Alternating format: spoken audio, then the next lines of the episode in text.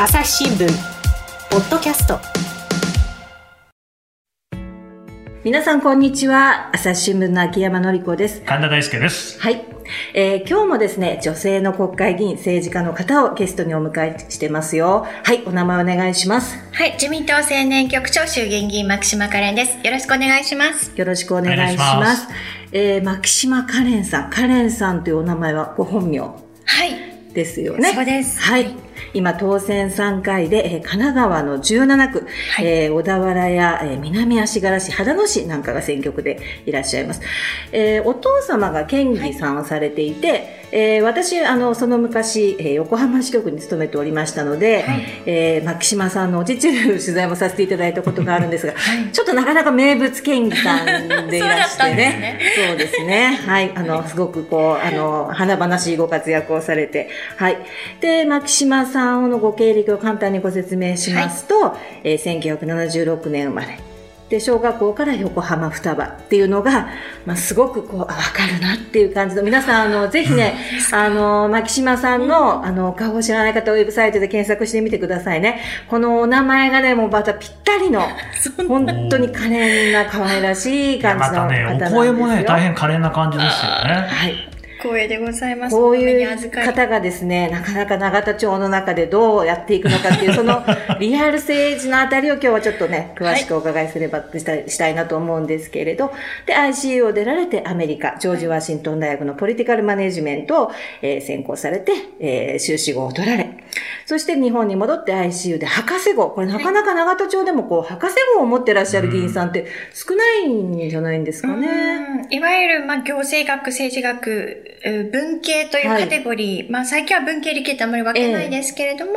まあそのカテゴリーだと少ないかもしれないですね。はい、まあここでもそのあのテーマアメリカ政治におけるリーダーシップということで、えここまで超順風満帆だったのが、えー、2009年に初挑戦されて落選されて、で2012年に初当選と。で、今3年3ヶ月ということで、ちょっとこの時の落選のお話なんかも後でまたお伺いできればというふうに思います。はい。はい。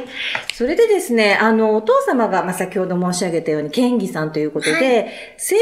っぱり、あの、他のね、普通のご家庭に比べたらすごく身近だったんじゃないですかね。そうですね。はい、私、生まれた時に父もすでに市会議員で、はい、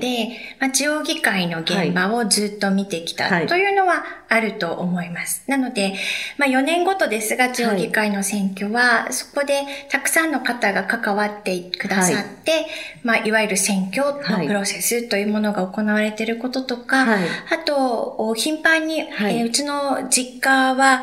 えー、家と自宅と、はい、それから事務所が一体型になって、えー、じゃあいろんな人がお家にいらっしゃる。はい、お困りごとのある方が、割と気軽にご相談に来られている様子などを、見聞きすることが多かったというのは、大きな影響を与えていると思います。なるほど。そうすると、自分のね、将来の仕事として、政治とか政治家っていうのは、いつぐらいから意識されてたんですか？うん、まあ、公共に、はい、え何らかお仕事で携わっていきたいなという気持ちはありました。はい。でなので、えー経営とかではないな、自分自身の、スタイルはっていう気はしていたのと、はい、何らかの形で政治には関わっていく人生になるかなと思っていましたが、まあ、なのでそういう意味で、えー、学問としても政治学をやっていたんですけれども、はい、とはいえ自分自身が、えー、この選挙区から国会議員とかっていうのを決めていたわけでは全くなくて、それはもういろんな人と人との巡り合わせや先輩方の指導で導かれていったっていう感じですかね。なるほど。それでまあ具体的にね、まあ、出馬の、はい、あの話が来た時に、はい、ウェブサイトを見ますと、ここの選挙区っていうのはもともと河野洋平さんのね、はい、まあ本当名門ですよね。ねの選挙区でいらして、はい、そこで後継指名なんていうふうに書いてありました。はい、あの、ごめんなさい、失礼なあの物言いですけれど、えー後継指名なんていうなんかいかにも自民党っぽいというかですね、なんかこういかにも内向きな感じだけど、この後継指名ってのは一体どういうことなんですか？これは本当に自民党としてもとても珍しいパターンであることは認めなければならないと思っています。はい、で、議長だったので、えー、えー、議長がいつ引退を決意されて、はい、それを公表されるかというのは、はい、なかなか難しいという側面があったのだろうと思います。それから、その後、麻生政権が誕生し、えー、あの時、えー、もう来月にも選挙があるっていう状態で、そこからリーマンショックだったので、まあ、1年近く遅くなったわけけですが、えー、来月の選挙という前提において、えー、まあ、候補者を指名して、はい、そこで選挙区で選挙体制を取らなければならないということで、はいまあ、やむなく、はい、河野議長が後継指名という形を取ったとい。うことです。はい、なので、大変珍しいケースであることは事実だと思います。なるほど。ただ、はい、河野議長の思いの中に、世代を思い切って若返らせたいという気持ちがあったことと、はい、それからまあ官房長官も大臣もたくさん歴任されて、はい、まあ自民党総裁でもあられましたが、その中で女性活躍というのも実はすごくご本人の中で大事にしていた政策で、なのでできれば女性を後継にしたいという気持ちがあった。それで40歳年の若い。40歳？はい。伺える。すごいですね。72歳から、えー、31歳にバトンタッチっていう、はい、もう思い切った世代の若返りと、はい、そして女性の候補者という、はい、まあ強い思いがあって、後継指名に至ったということなので、なるほど。まあいろいろなところで公募という形で候補者が選ばれて、そこで女性が選ばれることも、若い世代が選ばれることももちろんあるんですけれども、まあ後継指名ということだったからこそ、若い女性が選ばれるということも、あったという一つの事例かもしれない。はい、なるほど、なるほど。あれ、秋山さんごめんなさい。はい、僕本当に政治に疎くって、はい、河野洋平さんって息子さんが河野太郎さんじゃなかったでしたっけ？そうです。お隣の選挙区ですね。あ、それは選挙区が違うんですか？はい。小選挙区制度になった時に、もともとの中選挙区だったところ、実は親子で隣同士で、選挙区にしていたということなんです。わかりました。はい。はい。あの、河野洋平さんがね、すごく女性を、っていうのは、すごくなんかわかる気がします。けれども、まあ、河野洋平さんすごく麻生さんと近くて、はい、で、その時、しかも麻生政権ですよね。はい、で、あの、出馬されるにあたって、はい、当時の総裁というか首相である麻生さんにお目にかかられたんですはい、お会いしました。麻生さんで女性候補っていう感じが正直しちゃうんですけど、そこはどうだったんでしょう？大変大きな励ましをいただきまして、えあの世代が思いっきり若返ったことも、えそれから女性であることも、すごくいいじゃないかっていうことで、はい、あの、最大限バックアップをしていただいたと思ってます。なるほど。うん、そうすると、出馬を決めたのは2008年ですよね。はい。はい、あの、その時っていうのはもうまさに民主党がイケイケで、多分次の選挙では政権交代するだろうみたいなことでしたよね。えー、2007年の参院選でもそもそも民主党が勝って。それで、そこに出るっていうのは相当勇気が自民党から出るっていうのはね、必要なんじゃないかなって思うんですけど、そこはいかがでした？最初2008年の時はもう来月選挙だし、ええ、まあ本当にうすら候補者として力不足ですが、河野岩井衆議院議長の、もう地盤での、まあ神奈川の中でも保守王国と言われたところでの、活動なので、絶対勝てると思って。ええ、で、活動してる時は本当にたくさんの方が、頑張れ頑張れって、あのもう、ね、この地域の代表として自民党を繰り出し続けなきゃダメだよねって言ってくださってる声が候補者としてはたくさん聞こえるんですよね。はい。はい、なので、もちろんいろんなお声があったと思うんですが、候補者としては周りのサポーターがすごく力強かったので、まあ、世論調査的には、自民党の支持率がだんだんだんだん下がっていく苦しい2009年の戦いに入っていくんですが、なんとか滑り込めるんじゃないか、滑り込まなくちゃっていう気持ちで精一杯だったっていうのが実態でしたし、それこそもう来月選挙だと思っていたから、リーフレットに31歳ってもう堂々と印刷して作ってたんですね。そしたら、お誕生日来ちゃって、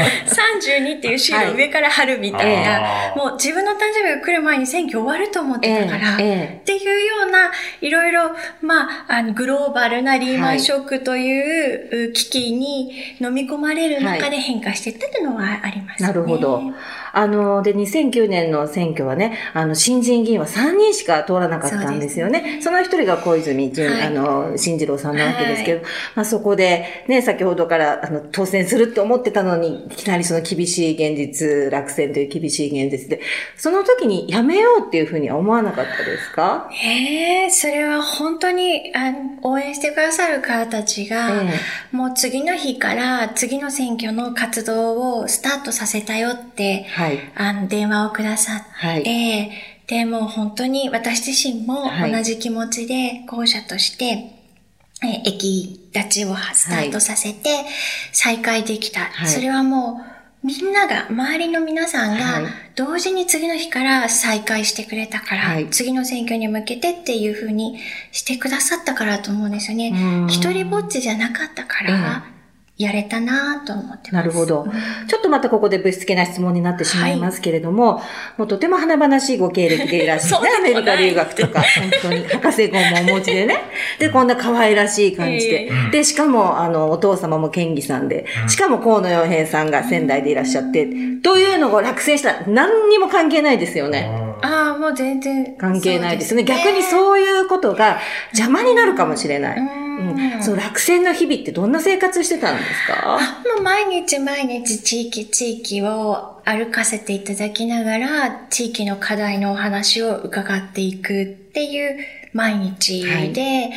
もうそれはそれで今の自分を作り上げる政治家としての血となり肉となりの部分だったと思ってるんです。もう3年3ヶ月ってもう振り返れば長くいい。そうですよね。年月にはなるけれど、でもあの時は本当必死だったから、えもう絶対に次はこれだけ皆さんの期待をいただいてるんだから勝たなきゃいけない、議席取らなくちゃいけない、そのためには何ができるだろうっていう日々だったし、えその間にまあ3.11が起きるわけですね。はいそれで現職ではないから、できることに限界がある。はい、だけど、それでも自民党の仲間たちという意味では、はい、同じく落選中の仲間が他の地域にもいたりして、はい、で、何ができるのかっていうことを、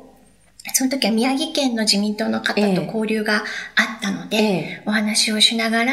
私たちの地域で、えー、できることは何かっていうお話をして、で、じゃあ温泉街だから、少し落ち着いてきた時に、皆さん箱根の温泉、湯河原の温泉に来られませんか、って最初声をかけたんです。全部こちらの方でおもてなしの対応を旅館さんとか商工会議所とか商工会の方整えましたと。でも全然こうコンタクトなくて、その後、あ、どなたも見えないなって言って、なんでかなって言ってまたやりとりをしてたら、その東北の皆さんにとって、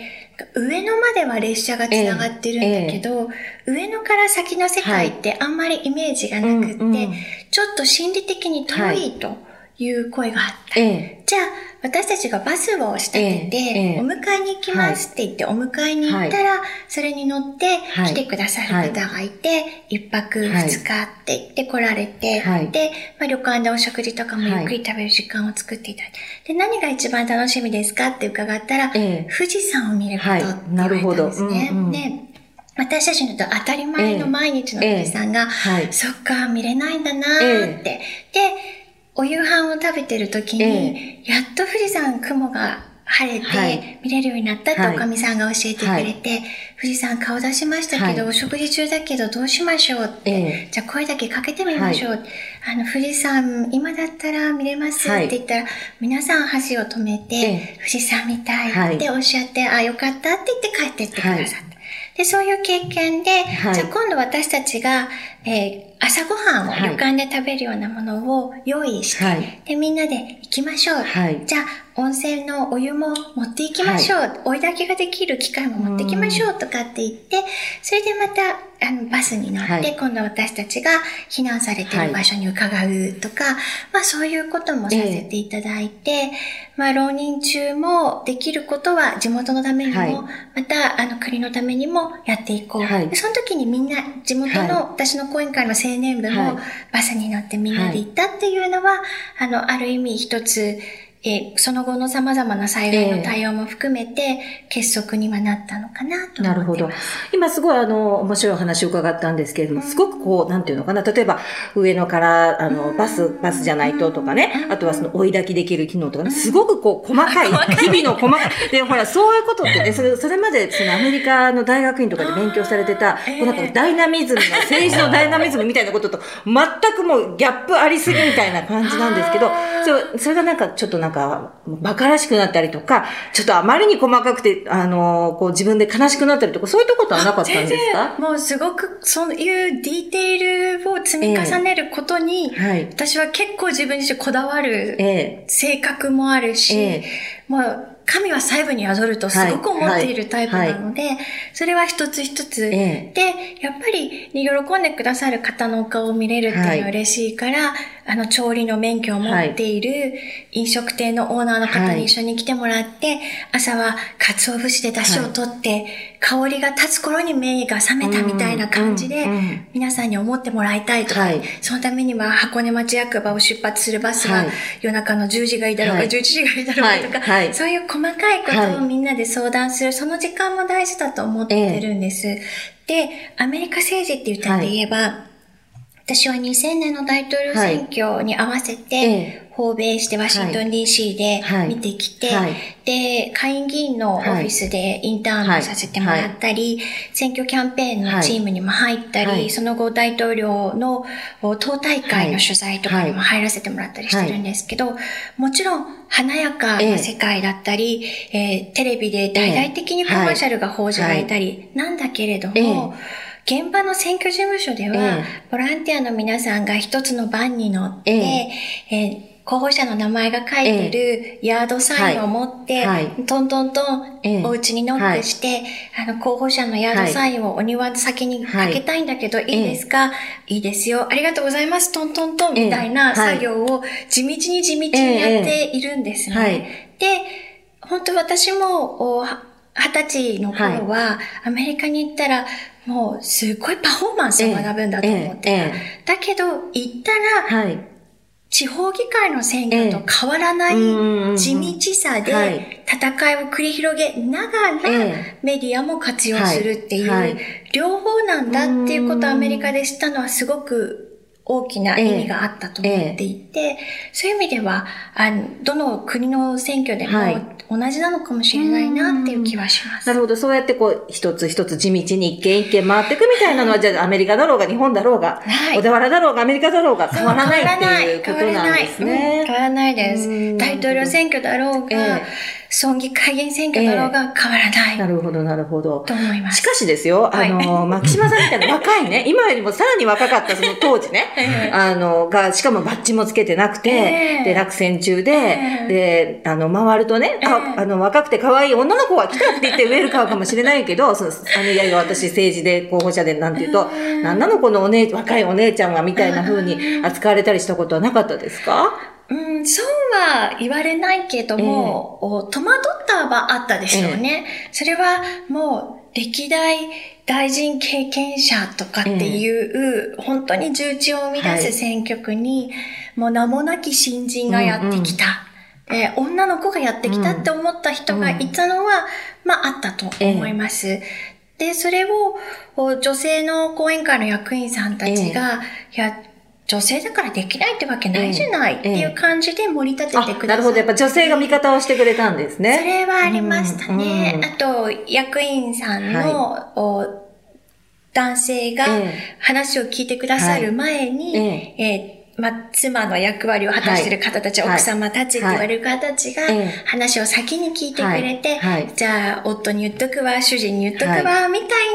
な、あの、クッションになってくださった。っていうのは確かにあったと思います。なるほど。そしてこれもまたね、あの、いろいろ選挙区の関係で、あの、お答えなかなかしづらいかもしれないんですけれども、私が最近ちょっと関心を持って取材していることの一つに、はい、票ハラ、票ハラスメントがあるんですね。やっぱり候補者の方、あの、女性の候補者の方が、えー、いろいろ、あの、候補者、あの、支持者になるかもしれない人たちと会合していると、ちょっとハラスメントを受けたりするなんていうことがあって、これ、どの女性に聞いても経験がありますけれども、牧島さんいかがですですか？私はないんですよね。うん、いわゆる票ハラスメントっていうのは、はい、あと、お酒を飲むように強要されるというケースもあるっていうのは聞きますけど、はい、これまた、ま、河野太郎大臣と河野由先生の間に、生体肝移植っていうものが行われたことを、皆さんご存知のこともあって、あの、肝臓は大事にしなきゃいけない。なるほど。いうこととか、体は大事にしなきゃいけないとかっていうことがあったりして、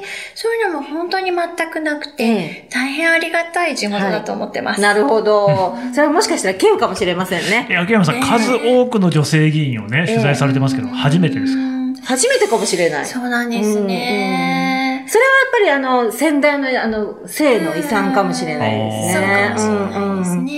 ね。ありがたい、ね、そういう、そういう品の悪いことをすると、うん、やっぱりちょっと河野さんの顔を汚す的なことがあるかもしれないですね。うん、まあ、あと今までちょっとお話を聞いてる限りだと、その牧島さんのキャラクターといいますか、はい、あんまりハラスメントをするっていう感じにはならないかなとはちょっと思いましたね。ねやっぱご本人の人徳的な。人徳とか、なんかもう。キャラクター、その、ね、キャラクターとかみたいな。オーラみたいなというか雰囲気。いや、あの、スピリチュアルなことじゃなくてね、なんとなく、その女性が味方をしたくなるっていうのもなるほどなっていう感じは僕はちょっと受けましたね。なるほどね。さっきあの女性がね、味方になってくれたっていうね。うん、それもわかる感じがしますね。朝日新聞、ポッドキャスト。朝日新聞ポッドキャスト、ニュースの現場から。世界有数の海外取材網、国内外、各地に根を張る記者たちが、毎日あなたを現場に連れ出します。音声で予期せぬ話題との出会いを。朝日新聞ポッドキャストニュースの現場から。ちょっとじゃあこれで政策の話、はい、せっかくあのね、政治家の方の話ですから、はい、あの、牧島さん守備範囲がすごく広くていらして、あの、ウェブサイトなんか、はい、イノシシから宇宙まで、ね、えー、ご自分のこう特にこう力を入れていらっしゃる政策にはどんなことがありますか？はい。イノシシ、鹿、猿、時々熊が出る地元で、まあ3年3ヶ月の浪人の時に、まあ毎日毎日、畑がイノシシに荒らされちゃったっていう話を聞いて歩いて、で、じゃあ私で何ができますかって、イノシシや鹿を、はい、個体数を管理をするっていうのを手伝ってもらわないとい。けないんだと。はい、里を守るため、里山を守るため、はい、まあそれが強いては里海を守ることにもなる。で、災害があった時にも、当に土砂崩れが起きやすくなっていて、はい、山が保水力を失っている、はい、それは鹿の頭数が増えて、えー、若い芽を鹿がどんどん食べてしまうために、はい、えー、山が弱っている。でだから何とかしなきゃいけない。じゃあ私が、えーまあ、罠の免許を取って、箱罠とか、くくり罠とかを仕掛けて、数を減らすことができれば、お力になれますかっていうところから、まあ、猟友会の会員として、自らカリガールを名乗るようになった。カリガール。カリガール。はい。でも、というジャンルがあるので、ね。罠の免許も銃の免許も持っていらっしゃる銃はねあ、やっぱり危険なので、ええ、それは先輩のまたぎの皆さんと一緒に行くっていう感じですが、あまあ、止め刺しは銃があった方がいい場面もありますけど、え、ナイフでもできるので。はい。で、それは、あとは野生の命は、はい、えー、ありがたく美味しくいただくってことで、はい、最後、おまあ、お肉を解体して、いただくところまで。あ、じゃあ解体も。解体もします。ナイフで解体も。はい、はい、します。それはやっぱ、もともとは選挙活動の一環まあ、地元の皆さんとの活動を一緒にやらせていただいている中で、仲間に入れていただいて、はい、少しずつ認めていただきつつ、はい、まあ、正式なメンバーとしてなるほど。イノシシのおすすめの食べ方っていうのは何なんですか？お鍋も美味しいですし、えー、シチューみたいな形にとか、カレーとかね、しても美味しい、ね、イノシシカレーね。はい。うん、なるほど。おすすめです。あの、それから、けだもののみならず、野菜ソムリエ。それは、はい、あの、お肉の話をね、イノシシとか鹿のジビエの話ばっかりするので、えまあそこのちょっとおそお隣に備える、えあの、差しとして、ええ、お野菜をっていう感じで。でもそこでちゃんとソムリエまで取るところがすごくやっぱ凝ってて、やっぱり自らとか、あのね、率先してやるっていうのがモットーなんですか？あ、割とそうですね。あのまあ、自分で経験したことをもとに皆さんにお話ししたいっていう気持ちもあるし、あの、もちろん農業も林業も水産業も大事産業、私の地元で大変大事な基幹産業の一つだし、あの、それを皆さん分かってほしいっていうのもあるし、ただ私一人で分かってるだけではなくて、罠の免許取るときは、秘書にも取らせましたし、みんなで。すごい。あと講演会牧島事務所、そうか、罠の免許取らないと。働けない。すごいですね。はい、講演会の役員さんも誘ったり、あと、私よりも若い女性の女性部のメンバーも誘って、人数を増やさないといけないから、あの、巻き込む力も大事なので、一人ではなくて仲間を増やして、え地域課題に解決できる方法を一緒に考えようっていうスタンスではいます。なるほどね。それはもう最初からそうだったんですか？あ、割とそうかもしれないですね。みんなでやった方が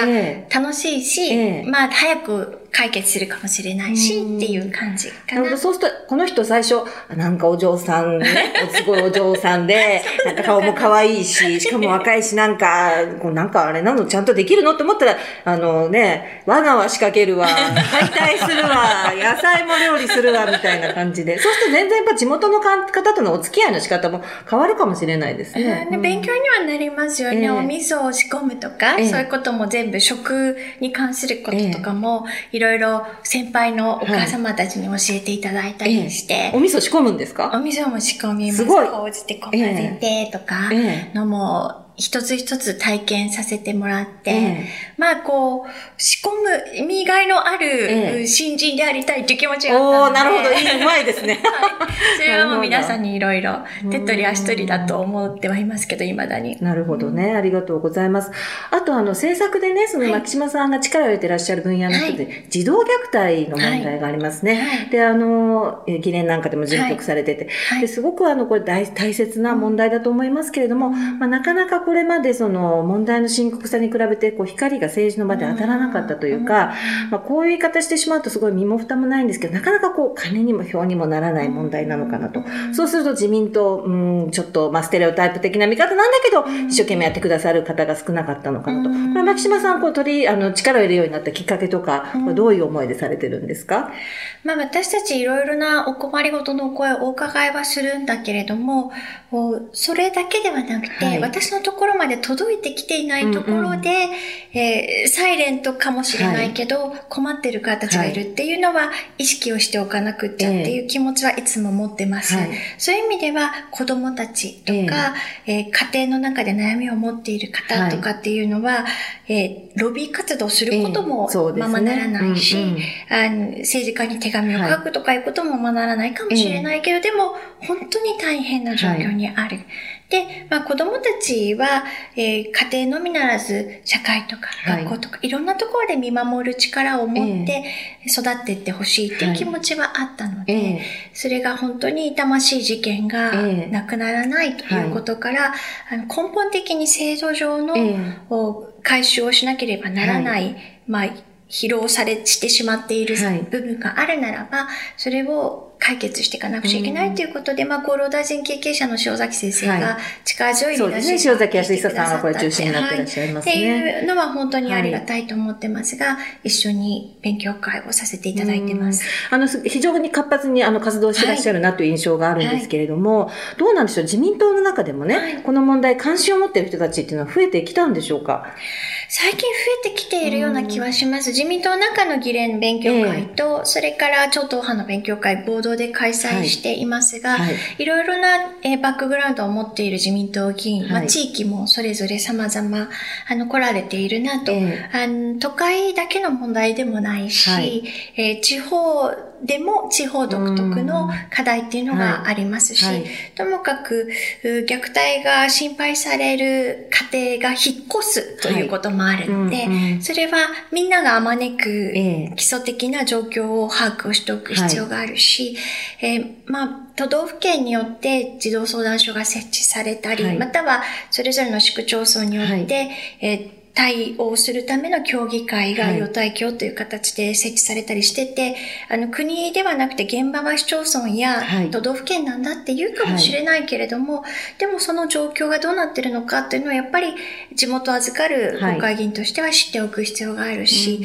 はい、あのこう、対応をもっと、連絡を密にしなきゃいけない、コミュニケーションを図らなきゃならない、またはシステムをつなげなければならないっていうところは、国の役割なのかなっていう気はしてます、はい。ありがとうございます。それとですね、牧島さんにこう、どうしても聞かなくちゃいけないことがあって、はい、最初にあの、自己紹介お願いしますって言った時に、青年局長っておっしゃいましたよね。はい、ありがとうございます。これ青年局長って何ですか？はい。はい。青年局は今、全国、北海道から沖縄まで、えー、地方の青年局と、そして党本部には衆議院と参参議院の青年局のメンバーが存在しています。これ何歳以下が青年なんですか？あ、国会費は45歳以下。であと奇数で、えー、州は4期までとかっていうふうに分かれてます。はい、各都道府県も基本は45歳で、はい、本当に45歳以下がいない場合もあるので、ああ、あるんですね。あるんですね。なので、その場合はちょっと少し上までっていう懸念もあるのはあるんですが、はい、まあ基本それぐらいの年齢で、はい、あの民間の方が青年局、地方で関わってくださってるケースもありますけど、まあ、1200人以上の地方議会議員が45歳以下で存在してますので、連携を取りながら、政策立案と、それからまあ実行部隊として、団体の一部としての活動と両方なるほど。女性初の青年そうですね。51代目で初ですね。51代目か。すごいですね。青年局は自民党ができた時に同時に作られているので、えーはい、そういう意味では最初から存在している組織だったんです。えー、決闘以来。決闘以来だったんですが、まあ、女性はいなかった。あそうでしょうね。でもあのね、青年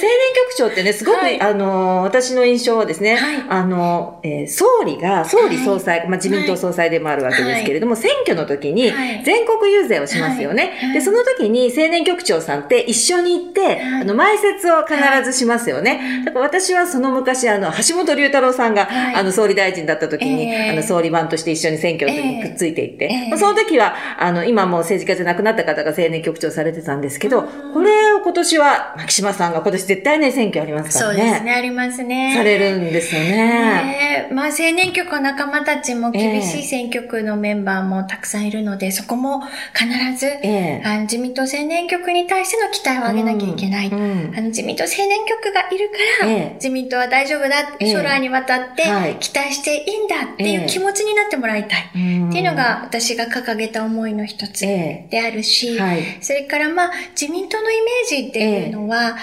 保守政党と思っている方もいれば、えー、改革政党だと思っている方も最近はいるというふうに言われてますけれども、私たちはファーストペンギンというのをロゴにして、はい、まあ、改革の荒波に一番最初に飛び込むのは青年局ですと。はい、で自民党の中でも、時に党内野党として、はい、えー、物言う青年局に期待をしてくださいっていうことを、まあ、皆さんに伝えたいなと思ってます。なるほど。牧島さんね、私もあの1975年生まれで、ほとんど同じ76年でした違いですね。ねすごくね、だから同世代として期待してるんです。はい、ありがとうございます。が、が。問題はそこじゃないような気もして、つまりね、えー、まあその派閥の長である麻生さんもそうだし、えー、自民党のね、トップにいる二階さんもそうだけれども、えー、いつまでその80代の人とかがね、政治家としてこう強い力を振るってるのかなっていうのがずっと気になってまして、あれ確かなんか議員の定定年制、はい、みたいな話もあって、だと思ったんですけど、はい、あの辺ってどうなってるんですかね？はい。それは青年局として活動させていただいていて、73歳比例代表の定年制ですね。うんうん、なので、まあ、選挙区ではないんですが、まあ、少なくとも比例枠においては、73歳でえー、定年ですよということは、まあもう20年も前に青年局が中心に決めたルールを、今もずっと自民党は守っています。なので、これを変える理由はないと私たちは思っているので。選挙区には広げられないんですか？ね、これをまあまあ守っていった上で選挙区どうするかっていうのは党の最終的な方針だと思いますが、とはいえまあ有権者の皆さんに期待をされているという民主主義のプロセスもあるので、それは国民の皆さん、住民の皆さんがどうされるか、どういう思いを持っていらっしゃるかっていうところにも関係する気がします。あのね、野田さんの時にも私言ったんですけど、うん、それだと日本の OS 変わんないんじゃないのかっていう、やっぱりその青年局長っていう立場だからこそね、しかも麻生派だからこそ、麻生さんに引導を渡せるんじゃないですか。そういうわけにはいかないですかね。まあ、それぞれの議員にそれぞれの役割があるんだと思ってはいます。それは大臣経験者だからこそ見えているものによって、まあ、国が動く、または世界を動かす場合もあるし、それはまあ民主主義の各選挙区の有権者の皆様の判断に委ねたいと思います。なんかこう、秋山さんね、本当にもう申し訳ないんですけど、やっぱどうしても優等生的な感じがするんですよ。やっぱね、いやいやもう分かってますよと、麻生派ならぬね、牧島派立ち上げだっていうくらいのことを僕は言ってほしいんですけど、まあそうはいかない。あのね、あの、牧島さんはね、多分、もともとこういう、こういう多分ね。いや、本当そうなんでしょうね。さっきからいろんな、いろんなね、失礼なこととか、いろんな矢をね、投げてるんだけど、多分、牧島さん、もともとこういう人なんですね。そうですね。それはすごくよくわかりましたけどね。はい。で、まだちょっと聞きたいのですね。ちょっとこれまた聞きづらいこと、またちょっと聞いちゃうかもしれないんですけど、あの、若い世代の声をやっぱり、あの、聞いてほしいということで、えまあ、青年局長もされてて、え去年から、本格的にまた、あの、選択的夫婦別姓の議論が今始まってますよね。牧島さんはこれね、賛成でいらっしゃる。はい、で、去年の議論の時なんかにもね、その若い世代の声を聞いてほしいと。ただ、やっぱりですね、まあ、さっきのね、その、あの、神田記者のあれじゃないけど、まあ、おじさんというか、おばさんというか、まあ、自分も含めておばさんですけどね、その、もう、なんというか、こう、古式、床式方たちというんですかね、自民党変わるんですかね？どうなんでしょう？どう思いますか？まあ、だいぶ変わったのかなっていう気はしますけどね。えー、いろんな、私は多様性っていうのをいつもずっと言うようにしていて皆さんに、えー、で、お困りごとがある方の声を聞いてそれを解消するようにする。はい、で、世の中にはいろんな方がいるっていうのを反映する国会になるようにする、政党になるようにする。それだけだと思うので、うん。ここはまあ今大事な時期であることは間違いないです、ね、で、例えば二階さんがね、悪気なく、うん、いやいや、あの、じゃあ、あの、女性はね、うん、あの、どうぞオブザーバーで 発言しないで、どうぞ座ってくださいみたいなね、悪気なく言うじゃないですか。ああいうことはどう思いますか？まあ、私自身は発言権が求められていたのだろうな、というふうに思っていたので、はい、まあ、それが大事なんじゃないのかなっていうことは。ちょっと声上げられましたよね。はい、申し上げさせていただきました。えー、まあ、私は青年局長だから役連のメンバーではあるし、はい、総務会にもお急いただいていますので、はい、そういう意味では、あの必要があれば発言できる立場をいただいてるなと思ってますけど、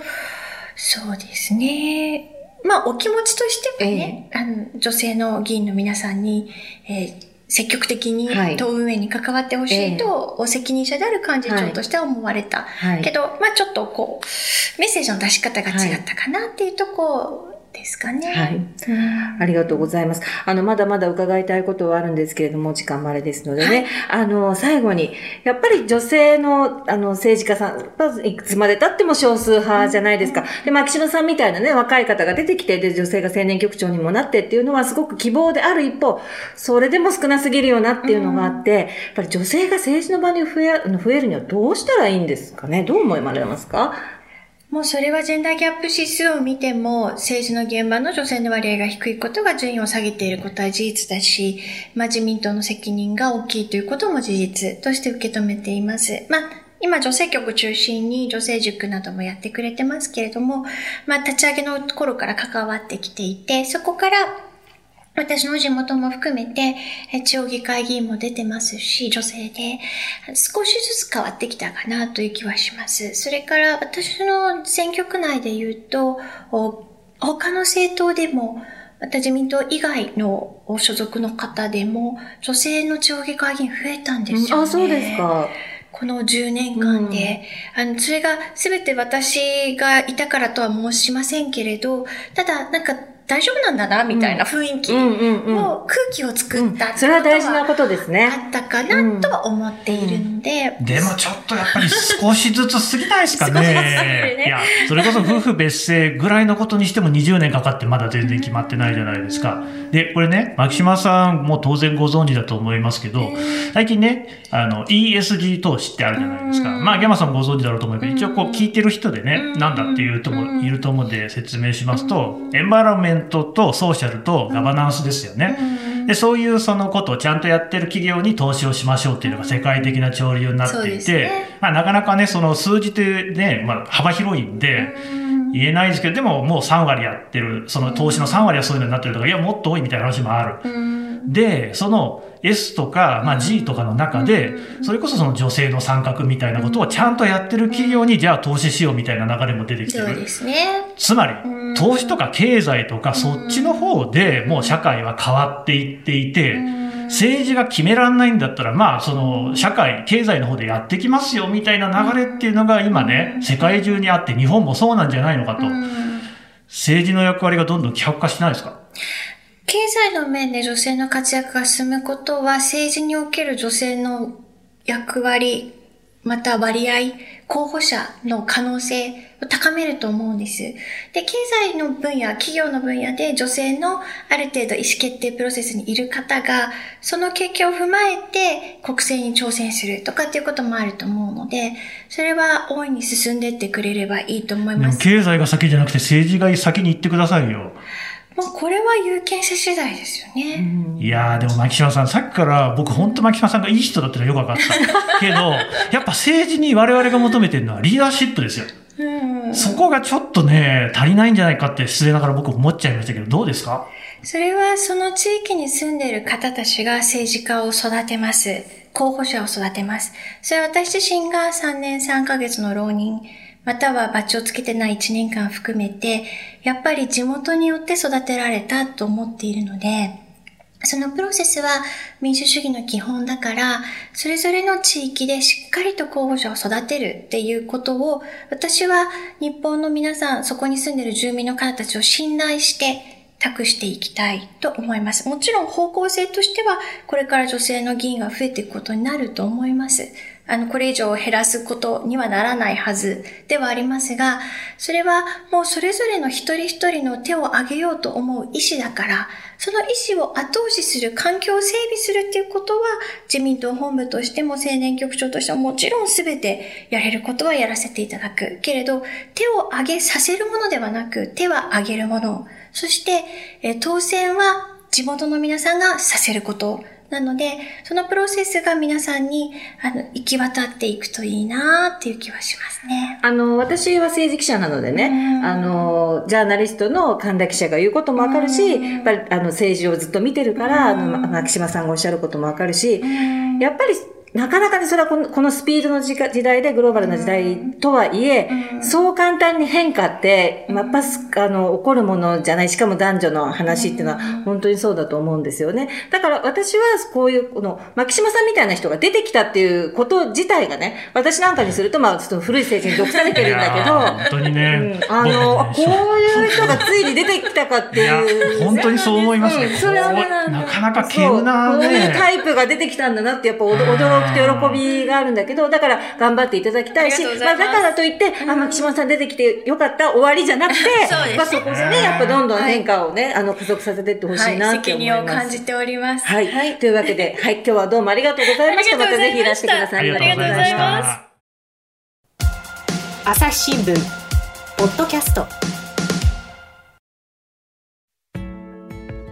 はい。えー、今日は牧島カレンさんにいらしていただきました。あのー、最後にもね、ちょっと、あのー、申し上げたんですけど、あ、ついにこういう人がね、こういう女性が政治の世界に出てくるようになったんだっていうのは、これは私の嘘偽らざる実感ですよね。あの、なんていうかな、その生活の、それこそイノシシとか野菜ソムリエとか今日の野菜のおかずはなんだみたいな話から、その安全保障もそうだし、それから日米関係みたいなことまで普通に話せる、そういうやっぱり、まあ、それれを普通の感覚で話せるっていうのが私は結構女性でそういう人が出てきたら、あの、政治はもっと身近になるんじゃないかなと思ってたんですけど、まあ、ついに自民党でもそういう人が出てきたということで、えー、ここで満足しないで、もっともっとやっぱり変化をしていってほしいと思います。えー、朝日新聞ポッドキャスト、秋山のりかがお送りしました。また聞いてくださいね。この番組へのご意見、ご感想をメールで募集しています。ポッドット朝日 .com podcast アットマーク朝日 .com までメールでお寄せください。ツイッターでも番組情報を随時紹介しています。アットマーク、朝日ポッドキャスト。朝日新聞、ポッドキャストで検索してみてください。